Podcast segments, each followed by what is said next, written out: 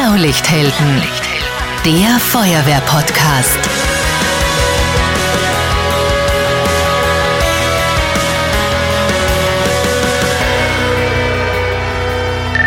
Diese Folge wird präsentiert von Walser Fahrzeugbau in Rankweil.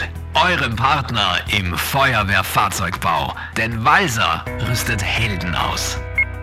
Servus, hallo und herzlich willkommen beim Feuerwehr-Podcast Blaulichthelden. Ich bin Marcel Kilic und das ist die 27. Episode. Heute schauen wir uns den Großbrand im Postverteilzentrum Koblach genauer an.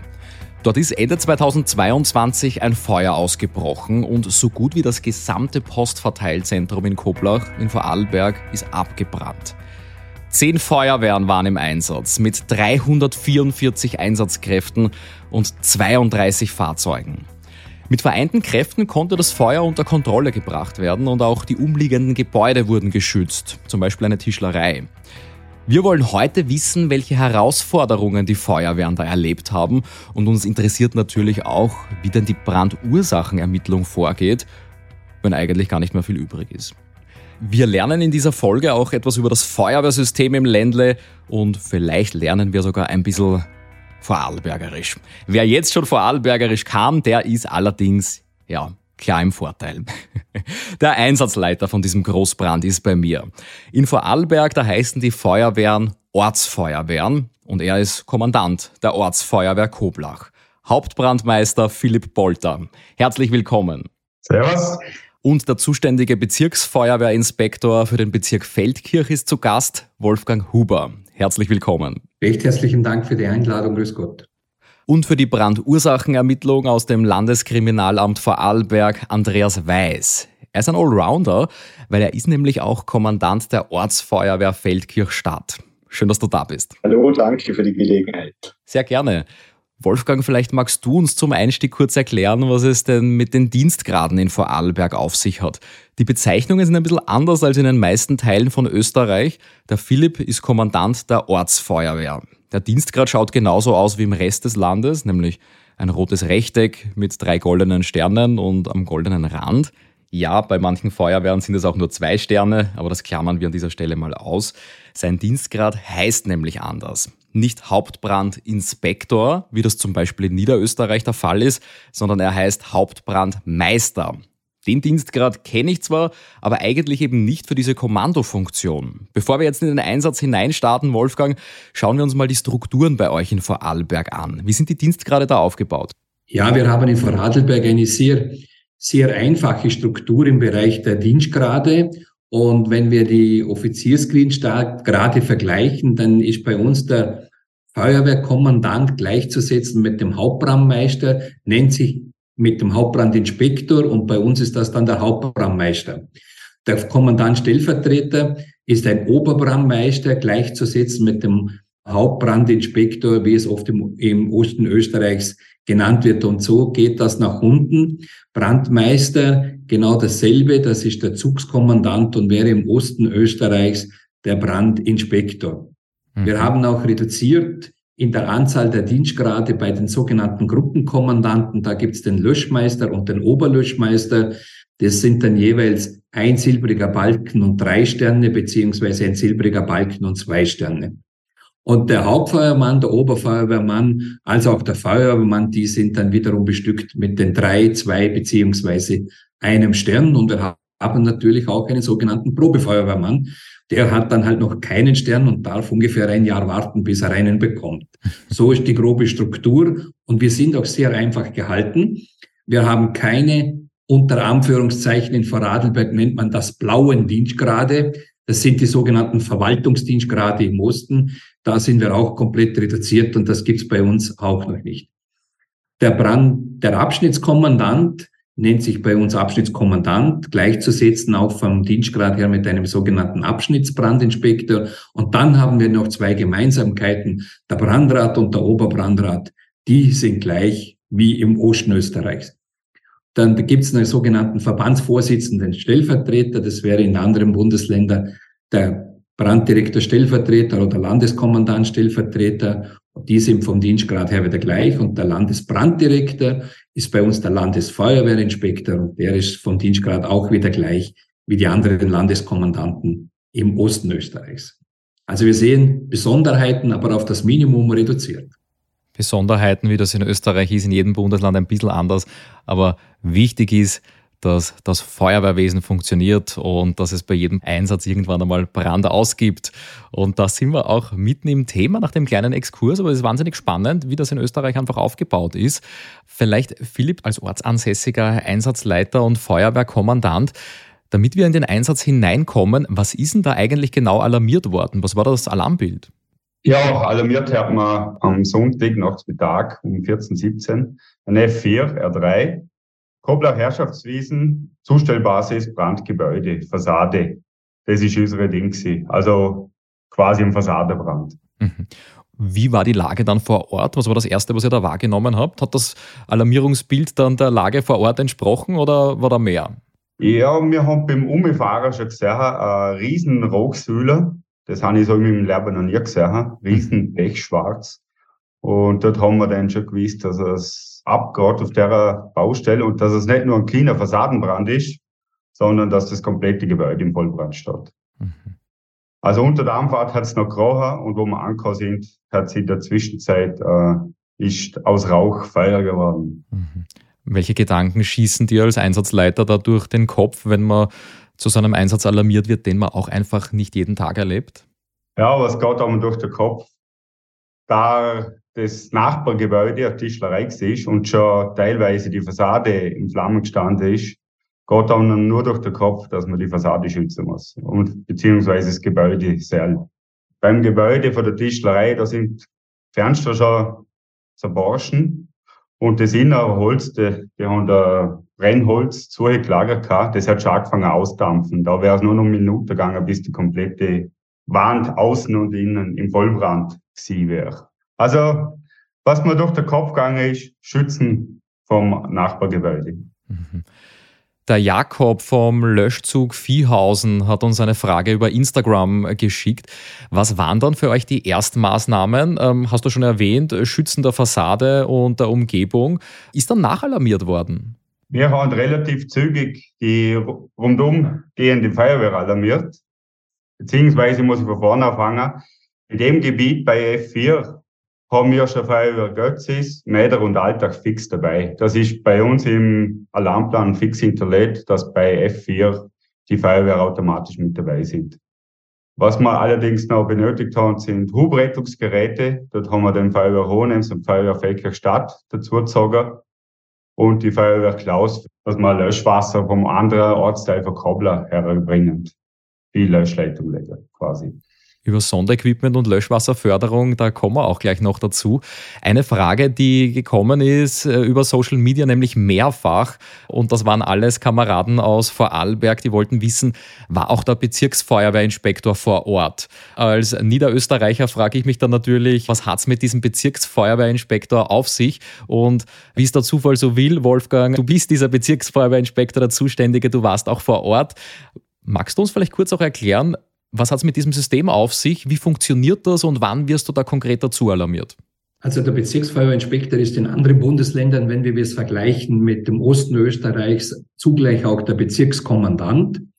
Der Bezirksfeuerwehrinspektor ist eingesetzt durch die Bezirkshauptmannschaft und ist der technische Einsatzleiter des Bezirkshauptmannes, hat aber auch, abgesehen von Feuerwehr, noch sonstige Aufgaben, Mitarbeit bei den gesamten Katastrophen Alarmplänen, Sonderalarmplänen und so weiter. Und auch im Einsatzgebiet, zum Beispiel, wenn es nicht unmittelbar um Feuerwehr geht. Also das ist schon mal so grundsätzlich die Stellenbeschreibung des Bezirksfeuerinspektors. Und der Bezirksfeuerinspektor ist auch Mitglied der sogenannten Verbandsleitung. Und die Verbandsleitung ist im Endeffekt das Landesfeuerwehrkommandanten, also des Landesfeuerwehrverbandes in anderen Bundesländern. Und die setzt sich dann so zusammen, dass es in Vorarlberg die vier Bezirksfeuerwehrinspektoren sind. Der Landesfeuerwehrinspektor, das ist auch anders wie in den anderen Bundesländern. Der Landeskommandant ist in Bundesländern gewählt. Bei uns sind die Inspektoren eingesetzt. Einerseits der Landesfeuerwehrinspektor durch das Land und der Bezirksfeuerwehrinspektor durch die Bezirkshauptmannschaft. Mhm. Dann gibt es noch die sogenannten gewählten Personen, das nennt sich bei uns der sogenannte Bezirksvertreter, ungefähr gleichzusetzen mit einem Bezirkskommandanten. Der ist der gewählte Vertreter der Feuerwehren in der Verbandsleitung und somit haben wir die nächsten vier bei einem Bezirk in Vorarlberg mit vier Bezirken.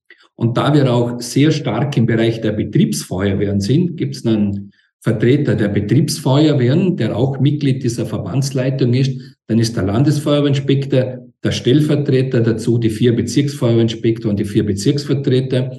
Und da die Feuerwehr hauptsächlich auch über die Versicherung finanziert wird, sind zwei Personen aus dem Bereich unterschiedlicher Versicherungen dabei. Und so setzt sich das Landeskommando beziehungsweise der Landesfeuerverband, das Führungsgremium zusammen sind noch die zwei Geschäftsführer der Brandverhütungsstelle und des Landesfeuerwehrverbandes als Information beziehungsweise als beratende Funktion dabei. Und so setzt sich das zusammen und spezifisch der Bezirksfeuerwehrinspektor eingesetzte Person dem Bezirkshauptmann unterstellt, technischer Einsatzleiter und kann frei entscheiden, bei welchen Einsätzen er A dabei ist. Und er hat im Endeffekt grundsätzlich eine unterstützende Funktion. Er kann aber auch, sollte der Einsatz eine bestimmte Größe nehmen, äh, den Einsatz aktiv übernehmen. Wenn wir da zurückkommen zum äh, Einsatzszenario, aus welchem Material besteht denn eigentlich diese Halle oder dieses Postverteilzentrum? Was hat das für eine Charakteristik, vor allem dann auch, wenn es um den Brand geht? Wie verhält sich diese Art von Halle, wenn die mal im Vollbrand steht? Also das Postverteilungszentrum ist eine Stahlhalle wo die Zwischendecken aus Holzlatte war und die Fassade und das Dach sind Sandwichpaneele gewesen. Und die Sandwichpaneele ist schon das gewesen, was die massive Rauchentwicklung hervorgebracht hat. Und die Tragkonstruktion aus Stahl hat halt die Eigenschaft, dass wenn sie warm wird, dass sie sich verformt und einfach für Pföhwerler Nummer sicher ist zum Miniger. Mhm. Und das war auch das Problem, was wir gehabt haben, dass man keinen Innenangriff starten haben können, sondern als Verhusse machen. Mhm. Da kommt natürlich auch wieder das Sandwich-Panel. Das ist eine geschlossene Fläche. Und wenn da kein Fernsteuer oder keine Öffnung herrscht, ja, dann viel Spaß beim Löschen. Da fragt uns auch, auch über Social Media der Michael von der Feuerwehr Schadleiten.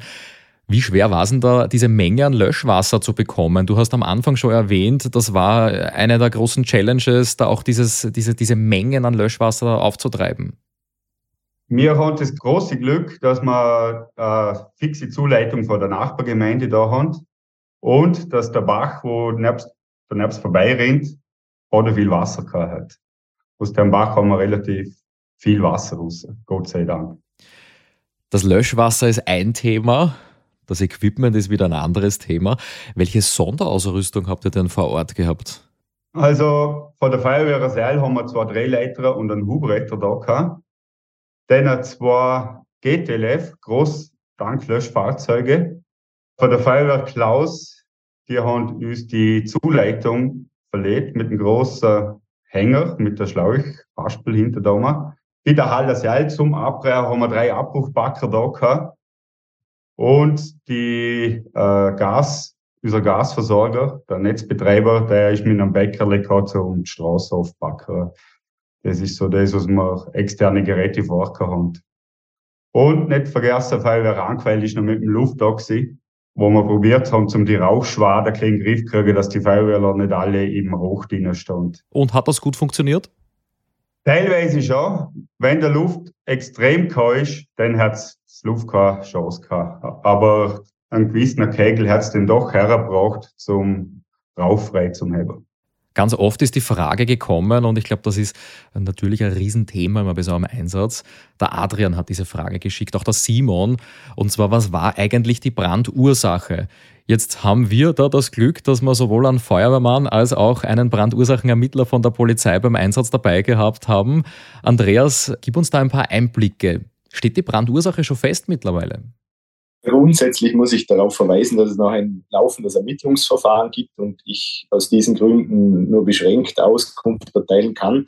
Aber es gibt Erkenntnisse, die auf einen Zusammenhang mit äh, Ladeelektronik für E-Fahrzeuge, für Postterminals, äh, dass da ein Zusammenhang besteht. Und dies deshalb, weil das örtlich auch zuordnenbar war. Also die Position dieser Ladeelektronik deckt sich mit Wahrnehmungen von Zeugen, die das Brandgeschehen in der Erstphase bemerkt und auch äh, mit Handyfotos dokumentiert haben. Mhm. Also nachdem es ein Postverteilzentrum war, war das nicht, wie wahrscheinlich viele Spekulationen waren, dann ein Paket, was, was versandt worden ist, sondern es war ein Akku oder Ladeinfrastruktur von Gerätschaften, die dort im Einsatz waren. Wenn man so will, theoretisch lässt sich dieses, äh, dieser Akku im, im Paket nicht gänzlich ausschließen, ist aber im Gegenüber zu diesen Erkenntnissen zum Standort dieser Ladeelektronik eher unwahrscheinlich, weil die Verteilprozedur eher in der Gebäudemitte stattgefunden hat und doch sehr markant der Brandausbruchsbereich in einer Gebäudeecke ähm, Nordosten stattgefunden hat. Mhm. Also ich verstehe laufendes Ermittlungsverfahren, da möchte ich auch nicht zu sehr nachbohren. Aber Andreas, erzähl uns Dinge, die uns ganz allgemein interessieren, nämlich so die Schnittstelle zwischen Feuerwehr und Polizei. Vielleicht gibt es da manchmal auch ein paar Hemmungen von Seiten der Einsatzkräfte ganz generell auch. Muss ich mir Sorgen machen, dass ich Spuren zerstören könnte? Wie soll ich bei einem Löschangriff vorgehen, wo ich weiß, da ist nachher auch die Polizei unterwegs und sucht auch noch Spuren? Wie stehst du zu dem Thema? Wie schaut die Schnittstelle zwischen Polizei und äh, Feuerwehr im Idealfall aus, wenn es nach dir als Brandursachenermittler geht? Dazu kann man sagen, vielleicht früher war so eine natürliche Hemmschwelle zwischen dem uniformierten Polizeibeamten und dem ehrenamtlichen Feuerwehrmann. Wir haben aber das große Glück im Vorarlberg, dass wir die auch viel zitierten regionalen Sicherheitsstrukturen leben. Wir sind ein kleines oder ein relativ kleines Bundesland und da leben wir davon im täglichen Einsatzbetrieb, dass der Feuerwehrmann aus der Gemeinde den Polizeibeamten aus der Gemeinde kennt. Und auch wir als Brandermittlung sind in Vorarlberg nur mit drei Mann bestückt. Es gibt jetzt zum Beispiel nicht wie in Niederösterreich diese Bezirksbrandermittler. Und durch die Erfahrung oder über die Jahre kennt man sich untereinander und da haben wir ein wunderbares Einvernehmen. Zudem muss man sagen, betreiben wir diese, wenn man so will, Kameradschaftspflege oder Kollegenpflege auch proaktiv. Im Landesfeuerwehrverband sind wir auf offene Ohren gestoßen und sind bei den, ab dem Gruppenkommandantenlehrgang eine Stunde vertreten mit einem Vortrag oder mit einer Vorstellung der Brandursachenermittlung. Wird auch mit praktischen Anlässfällen äh, äh, ja, abgehandelt. Und so lernt der Feuerwehrmann, insbesondere der Gruppenkommandant als Multiplikator, auf was kommt es an, äh, wo kann ich äh, einen Beitrag leisten und bin nicht das Spurenvernichtungskommando. Und wenn es dann doch Situationen gibt, wie auch in diesem Fall, wo ein Abriss oder ein Teilabriss eines Brandobjekts unumgänglich ist, um äh, die erforderlichen Nachlöscharbeiten zu tätigen, dann ist es gang und gäbe. Da hat mich am Abend der Philipp noch telefonisch kontaktiert, hat mich über die Situation aufgeklärt und gesagt, hör zu, in diesem Bereich müssen wir abbrechen, weil wir sonst den Glutnestern und dem Brandherd nicht Herr werden. Und dann ist das in Absprache erfolgt. Im Idealfall werden dann davor noch Fotos angefertigt und dann wissen wir Bescheid und können unsere Folgearbeiten auf das auch abstimmen. Ich nehme an, das Bildmaterial, das ganz besonders früh entsteht, gerade in der Anfangsphase, vielleicht sogar vor der Alarmierung oder bevor die Einsatzkräfte eintreffen, das ist wahrscheinlich ganz besonders wertvoll in der Brandursachenermittlung, oder? Obwohl natürlich auch verpönt ist, wenn Passanten vielleicht mal im Weg stehen und fotografieren. Aber in diesem Fall ist Bildmaterial ganz besonders wichtig. Absolut. Also viele Dinge, die es vor Jahrzehnten oder in, den, in der Vergangenheit nicht gegeben hat, helfen uns weiter. Klingt jetzt ganz abstrakt, aber teilweise sind das Webcams von, ähm, von einem Berghang, der uns zumindest sagen kann, wann ist der Brandausbruch gewesen oder wenn wir irgendwo äh, nicht im urbanen Gelände, sondern in einer Talschaft irgendwo ein abgelegenes Objekt gehabt haben, dann lässt sich zumindest der Brandausbruchszeitpunkt nachvollziehen. Und so kommt uns vieles entgegen. Die Handyfotos, natürlich muss man das differenzieren. Aus welchem Motiv wird das aufgenommen? Die Gaffer, die natürlich die Einsatzkräfte behindern, fallen da nicht drunter, aber seriöse Zeugen, die mitdenken, die ihre Wahrnehmungen nicht nur im Kopf haben, sondern mit einem schnellen Foto dokumentiert haben, sind natürlich wertvoll für die weitere Ermittlungsarbeit. Für die Feuerwehreinsatzkräfte jetzt direkt, hast du da als Brandursachenermittler ein paar goldene Regeln oder einen kleinen Leitfaden, den du uns mitgeben kannst? Wie sollte ich mich verhalten? Ja, gerne. Das, diese Botschaft versuchen wir oder wollen wir auch immer in dem Lehrgang äh, Gruppenkommandant transportieren. aber gerne natürlich auch auf dieser Plattform. Ich mag es auf ein paar wenige Punkte beschränken, weil natürlich klar ist, der Feuerwehrmann auf der Anfahrt hat viel zu managen. Er muss mit dem Meldebild sich äh, identifizieren und auseinandersetzen. Er, er muss sich auf den Einsatz vorbereiten, ausrüsten. Aber äh, wenn er Zeit hat oder wenn er, wenn es ihm einfällt, ist für uns natürlich gut, wenn er schon sich ein Bild einprägt, Ankunft am Einsatzort, wie, wie war die Situation. Allenfalls sind, wir, sind mir auf der Anfahrt verdächtige Personen aufgefallen. Äh, ganz wichtig für uns natürlich auch, wie sind die Sperrverhältnisse im und am Objekt. Das trifft dann oft die Atemschutzträger, die von uns befragt werden, war die Tür versperrt oder nur verschlossen. Diese Begrifflichkeit äh, ist im Polizeijargon klar, bei der Feuerwehr auch nicht immer so. Verschlossen heißt, die Tür ist zu, versperrt heißt, das Schloss ist versperrt. Oder musste die Tür gewaltsam geöffnet werden? Und das gibt für uns ja wieder Rückschlüsse, war vielleicht eine Täterschaft am Werk oder kann das Objekt grundsätzlich als unbedenklich eingestuft werden. Was uns auch ganz wichtig ist, und das war in der vorigen Frage schon beantwortet, wenn Veränderungen vorgenommen werden müssen, äh, möglichst nach Rücksprache oder wenn niemand erreichbar ist oder wenn es die Zeit nicht zulässt, dass man vielleicht sich die Zeit nimmt, ein kurzes Foto macht, wie ist die Situation vor den Abtragungsarbeiten oder Abrissarbeiten und dann funktioniert das ganz gut. Danke für diesen Exkurs in die Brandursachenermittlung, Andreas. Ist echt eine spannende Thematik. Und gut, dass wir in diesem Podcast jemanden dabei haben, der sowohl Brandursachenermittler als auch Feuerwehrmann ist. Auf den Bildern ist ja wirklich diese immense Rauchentwicklung zu sehen. Welche Herausforderung war das für euch in der Einsatzleitung? Senkrecht Kerzengrad hinauf geht der Rauchsäule ja doch eher selten.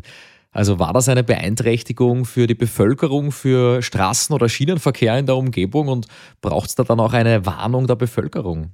Wir haben das Glück gehabt, dass es mehr oder weniger wirklich gerade aufgegangen ist. Haben aber schon stellenweise, wie beim, bei der Autobahn, müssen schauen, dass die Autofahrer äh, vorher gewarnt werden. Dort haben wir die Autobahnpolizei geschaltet gehabt. Und der Bahnverkehr, die haben dort erklärt auch nichts. Dort haben wir nur das Problem gehabt, dass die Teile von der Fassade Richtung Gleis durchgeflogen sind. Ja, wie gesagt, Bevölkerung warnen ist da nicht das Thema gewesen, weil wir wirklich Glück haben, dass der Rauch, die Rauchschwade gerade auf ist. Zum Glück. Okay. Wolfgang, gibt es aus deiner Sicht einsatzstrategisch, administrativ im Hintergrund noch spannende Aspekte?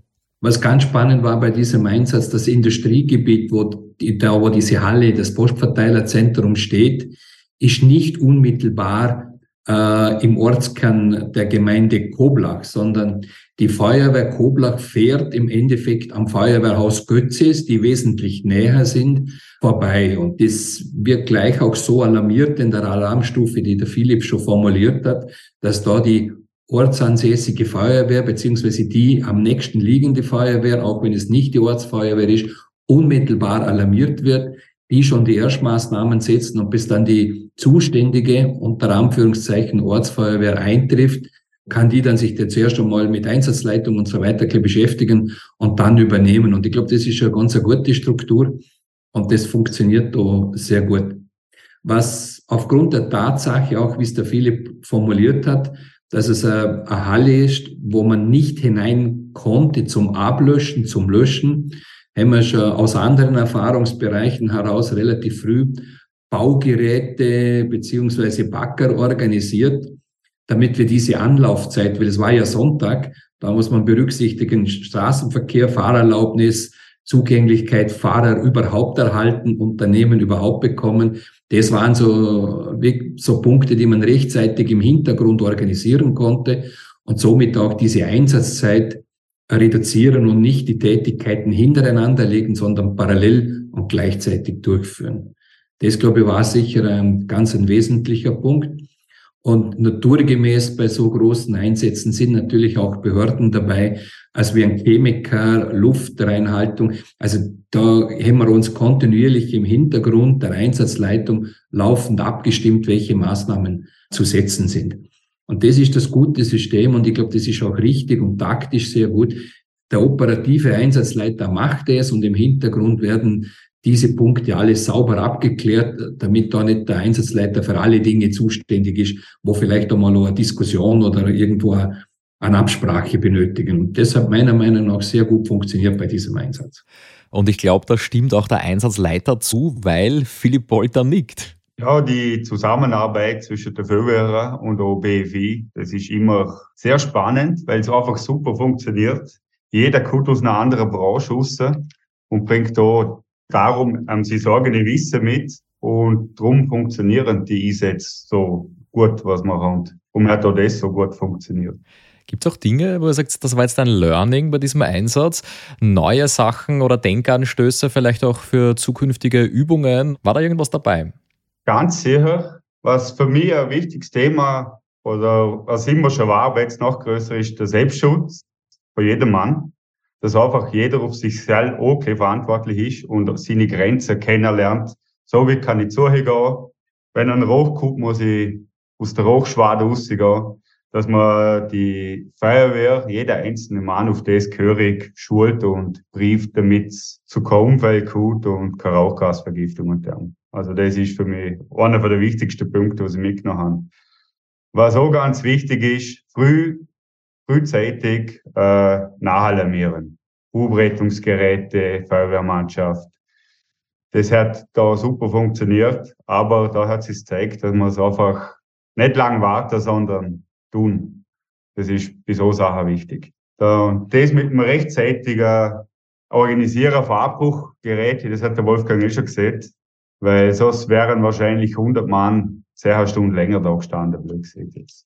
Ich kann jetzt nur in der Funktion jetzt als Feuerwehrmann, der damals auf der Drehleiter Feldkirchstadt ausgefahren ist, kann ich das eigentlich nur loben, dass die, die Raumordnung eigentlich ideal war, weil wir hatten jetzt die längste Anfahrt Hubrettungsgerätmäßig und haben gleich eine klare Auskunft bekommen, wo der Aufstellort ist. Und obwohl dort schon verdichtet Feuerwehrfahrzeuge waren, war die Zufahrt und die Aufstellfläche freigehalten und auch ohne Unterbrechung äh, eine Löschwasserversorgung mit einem Großtanklöschfahrzeug als Zwischenpuffer sichergestellt. Also aus meiner Sicht, der einen etwas weiteren Anfahrtsweg hatte, war das eigentlich eine ideal vorzufindende Situation. Sehr schön. Also, dass trotz längerer Anfahrt an der richtigen Stelle der richtige Platz fürs richtige Sonderequipment reserviert ist. Genau. Ich glaube, einen Aspekt, den wir hier unbedingt auch erwähnen müssen, das ist die Arbeit danach viel zu oft unterschätzt, aber irgendwann gibt es mal Brand aus. Der Haupteinsatz ist sozusagen beendet, aber die Arbeit der Einsatzkräfte, die geht weiter. Und über dieses Thema wird selten berichtet, weil große Medien interessieren sich für große Feuer und da ist die Arbeit danach, ja, vielleicht nicht so spannend, aber einfach auch immer noch Teil von so einem Einsatz. Da gibt's Tanklöschfahrzeuge, die aufgefüllt werden müssen. Es gibt kilometerlange Schlauchleitungen, die einmal aufgerollt werden müssen, im Feuerwehrhaus gewaschen werden, getrocknet werden. Uniformen, persönliche Schutzausrüstung, die wieder bereit sein muss für den nächsten Einsatz. Wie ist es euch da gegangen? Ja, das Fahrzeug sollte eigentlich am vier Tagen einsatzbereit sein. Aber bis halt jeder Schluch gewäscht ist, bis jeder Schaufler wieder sauber ist, das geht leicht zwei, drei Wochen. Gerade das mit der Schläuch. Im Schlauchturm haben halt einmal nur glaube, 48 Schlüch Platz. Und wenn man halt 100 Schlüch braucht, geht es halt ein bisschen länger. Ja. Deshalb nehme ich an, habt ihr, wie so viele Feuerwehren, auch noch ein Schlauchregal, ein Schlauchlager, um, um zwischenzeitlich einmal wieder die Feuerwehrautos zu bestücken und in Ruhe dann waschen zu können, was die Zeit hergibt. So ist es wenig Dienstgrade, aber viel Schläuche haben wir im Vorarlberg zum Aufrüsten. Zweckdienlich, sehr schön. Genau. Ja, Männer, vielen Dank, dass ihr äh, dabei wart beim Feuerwehr-Podcast Blaulichthelden und dass wir euch da ein bisschen über die Schulter sowohl im Einsatz, aber auch organisatorisch schauen dürfen, wo es da Unterschiede gibt. Aber ich glaube, eines, äh, und das eint uns alle, das ist die Motivation und das Engagement, ganz egal, wo wir daheim sind und wie unsere Dienstgrade ausschauen und äh, was da draufsteht. Philipp Polter, Andreas Weiß und Wolfgang Huber, Dankeschön, dass ihr da wart. Dankeschön. Danke. Danke auch. Ja, und jetzt war gerade erst das Ö3 Weihnachtswunder bei euch zu Gast mit dem gläsernen Ö3-Studio in Vorarlberg. Jetzt habt ihr auch noch einen Auftritt im Feuerwehr-Podcast Blaulichthelden. Ja. Ich würde sagen, da wird der Tourismus bei euch boomen im Frühling, oder? Ja, Schnee haben wir halt keinen, denn ich wenigstens gut, wenn der Tourismus da ist. ich hoffe, euch hat die Folge genauso viel Spaß gemacht wie mir und es war viel Spannendes und Neues für euch dabei. Wenn ihr in Zukunft Themenvorschläge habt oder Fragen stellen wollt, dann schickt uns eure Ideen gerne per E-Mail an podcast.blaulichthelden.at oder ihr findet uns natürlich auch auf Social Media, auf Facebook und auf Instagram. Alle Kanäle dazu sind in den Show Notes verlinkt in der Podcast-Beschreibung. Eine neue Folge gibt's wie immer in zwei Wochen. Bis dahin, ciao, servus und gut Wehr.